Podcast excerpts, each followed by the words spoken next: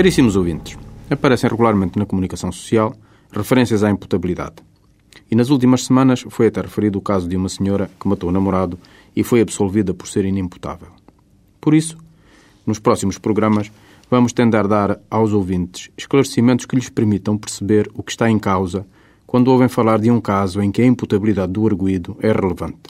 Só pode ser censurado e condenado por ter praticado um determinado crime aquele que tiver agido com culpa, isto é, de maneira que essa ação lhe possa ser censurada.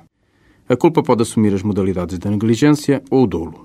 Age com dolo a pessoa que praticou um determinado ato com a intenção de produzir o respectivo resultado ou, pelo menos, aceitando que esse resultado se produzisse. Por exemplo, o António apontou uma pistola ao José e disparou na sua direção porque o queria matar.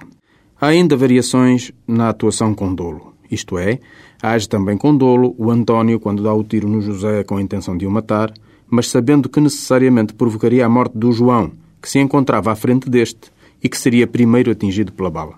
E age ainda com dolo o António quando aponta uma pistola ao José e dispara na sua direção porque o quer matar, mas acerta no João, que se encontra ao lado deste, sabendo que corria o sério risco de lhe acertar.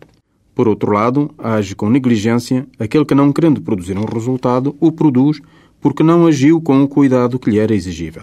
Por exemplo, o condutor que conduz distraído e atinge o peão por não o ter visto. Ou o condutor que vai cheio de pressa, vê um peão a começar a atravessar uma passadeira à sua frente e, em vez de parar, acelera, acreditando que pode passar sem atingir o peão, mas o vem a atingir ferindo-o. Como dissemos, só agindo de uma destas formas, isto é, com culpa, uma pessoa pode ser condenada pela prática de um crime. E é natural e justo que assim seja. Todos compreendemos que não pode ser condenado pela prática de um crime aquele que o pratica sem saber o que está a fazer.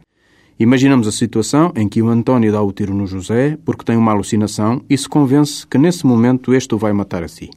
Naturalmente que nessa situação o António não poderia ser condenado por ter matado o José. Mas como veremos noutro programa, há outros tipos de reações legais a ter para com o António.